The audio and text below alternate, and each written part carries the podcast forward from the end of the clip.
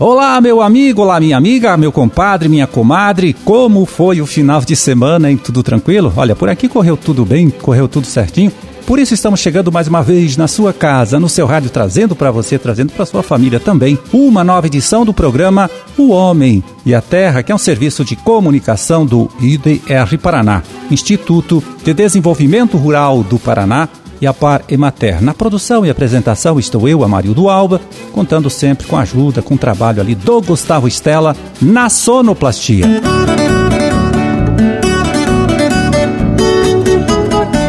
13 de setembro de 2021, segunda-feira. Segunda-feira com a lua entrando na fase crescente, às 5h39 da tarde. Dia Mundial do Agrônomo e Dia da Cachaça, hein? A data também do aniversário de Quatro Pontes, Mercedes e São Manuel do Paraná.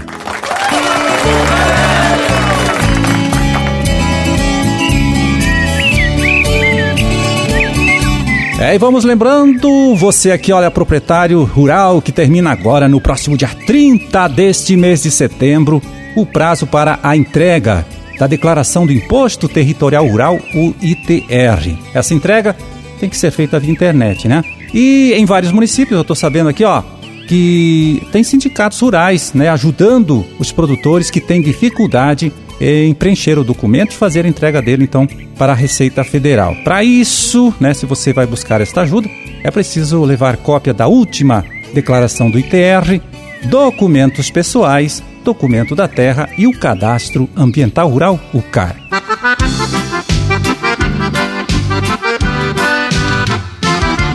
Bom, na última safra de milho, olha, muitos produtores aqui do nosso estado tiveram prejuízos em consequência do ataque da cigarrinha, praga que é responsável pela transmissão de algumas doenças conhecidas como enfesamentos.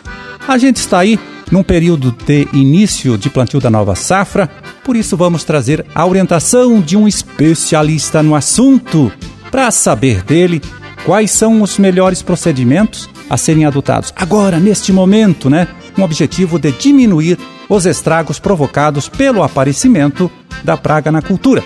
Quem traz esta análise, esta orientação é o pesquisador Rodolfo Bianco, do IDR Paraná, de Londrina. Vamos conferir. O milho que já está plantado, o que precisa se fazer? Claro, eu acredito que esse milho plantado foi com tratamento de semente, sempre ajuda um pouco no início. Mas depois de duas folhas abertas, a dose que foi na semente já é muito baixa para continuar controlando o cigarrinho. Então tem que estar tá sempre vistoriando e se perceber que a população começa a aumentar, é preciso sim reduzir essa população. No entanto, é preciso também tomar muito cuidado com muitas pulverizações na cultura do milho. Tem aumentado demais e isso causa preocupação, principalmente porque pode desequilibrar e pragas que eram secundárias passam a ser pragas primárias devido ao desequilíbrio que a gente causa quando usa demais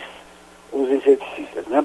Agora, para quem já plantou, não vai ter mais jeito de escolha de cultivar, mas quem tem ainda a possibilidade de consultar o seu técnico, isso seria muito bom, ele consultar o técnico para identificar quais seriam as cultivares adaptadas para a região, é claro. Em primeiro lugar, que, que a cultivar seja adaptada para a região e que tenha pelo menos moderada tolerância, ou pelo menos um, um pouco mais de tolerância às doenças. Pensando no milho safrinha, o mais importante agora é cuidar para que você possa eliminar ao máximo os milho tiguera que vão nascer. É sabido, né, que o milho safrinha desse ano não foi dos melhores, muita lavoura ficou ruim por causa de geada e seca, então a colheita não vai ser das melhores também, muito milho pode cair, então ter o surgimento desse milho tiguera. Então o interessante é que tenha uma redobrada atenção na eliminação do milho tiguera. É, o pesquisador, doutor Bianco, também explicou para gente quais são as fases da cultura do milho em que a cigarrinha acaba representando maior ameaça para a transmissão né, das doenças aí conhecidas como enfesamentos. Veja só, a cigarrinha, ela vive lá no milho o tempo todo. Só que no começo, quando o milho ainda é charutinho, é muito pequeno, ainda não tem folha aberta, não tem cartuchinho formado, a cigarrinha não vem, porque ela precisa de um cartucho formado para começar a ovipositar. Ela não vai ovipositar no milho que está novíssimo também, sabe? Então depois de 10 dias, mais ou menos, 15 dias, é que a cigarrinha costuma aparecer. Quanto mais cedo ela aparecer, maior o risco da gente ter perda, de passar a doença. E essa doença ela pode ser transmitida até milho V8, V10 até, tá? Só que o mais problemático é até mais ou menos V6, que é mais ou menos 30 dias aí. Aí é mais problemático. Nesse período que a gente tem que estar tá cuidando melhor.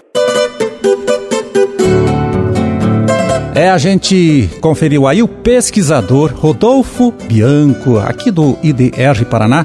Ele que é doutor na área de entomologia, né? Ciência que estuda os insetos, né? Ele que hoje falou sobre o problema da cigarrinha do milho, dando algumas orientações úteis para quem já plantou, para quem ainda vai plantar o milho agora, né? Desta safra de verão e até para quem já planejou fazer o cultivo do milho safrinha depois da colheita da soja.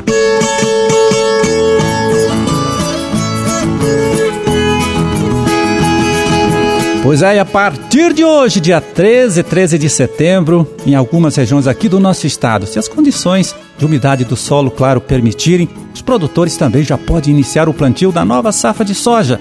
Então vamos chamar aqui a participação do nosso colega de trabalho lá de Sertanópolis, o agrônomo extensionista Renan Ribeiro Barzan, que tem uma dica interessante para você, sojicultor. Ele que fala da importância de se fazer a co-inoculação da semente de soja na hora do plantio. A co-inoculação é prática agronômica na cultura da soja e consiste na adição de bactérias, principalmente via sementes, mas também podendo ser aplicadas via pulverização no suco de semeadura. Bactérias essas dos gêneros Bradyrhizobium e Azospirillum. A primeira tem a principal função de realizar a fixação biológica do nitrogênio e a segunda, além da fixação biológica, também tem a função de produzir substâncias denominadas fitohormônios que vão promover o crescimento da planta. Com isso, a cultura da soja é beneficiada tanto na aquisição de nitrogênio como no aumento do volume de raízes para acessar maior conteúdo de água e demais nutrientes no solo. Com isso, a cultura se desenvolve melhor e tem um reflexo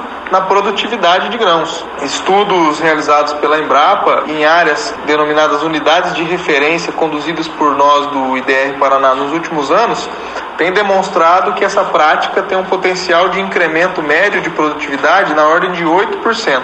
Considerando que o custo desses insumos é relativamente baixo, é, em relação aos demais insumos utilizados na cultura, como os fertilizantes sintéticos, nós temos um potencial de ganho de rentabilidade muito grande com essa prática. Né? Se você levar em consideração a produtividade média da cultura da soja em torno de 50 a 60 sacas por hectare e um ganho de produtividade de 8%, nós vamos ter aí na faixa de 5 a 6 sacas por hectare de incremento médio de produtividade. É, considerando a saca hoje a 150 reais, né, nós vamos ter aí um ganho de rentabilidade que ultrapassa facilmente os 500 reais por hectare.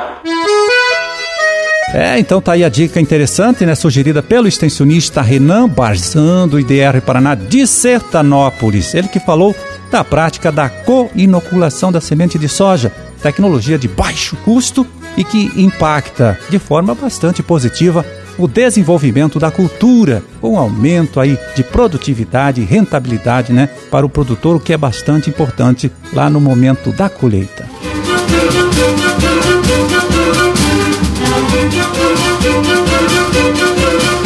Bom, era esse o recado que a gente tinha para hoje. Vamos ficando por aqui. Olha, desejando a todos vocês aí uma ótima segunda-feira, uma excelente semana de trabalho também. E até amanhã, então, quando a gente estará de volta aqui mais uma vez nesta mesma emissora, neste mesmo horário, para trazer até você mais uma nova edição do programa O Homem e a Terra. Um forte abraço a todos, fiquem com Deus e até lá.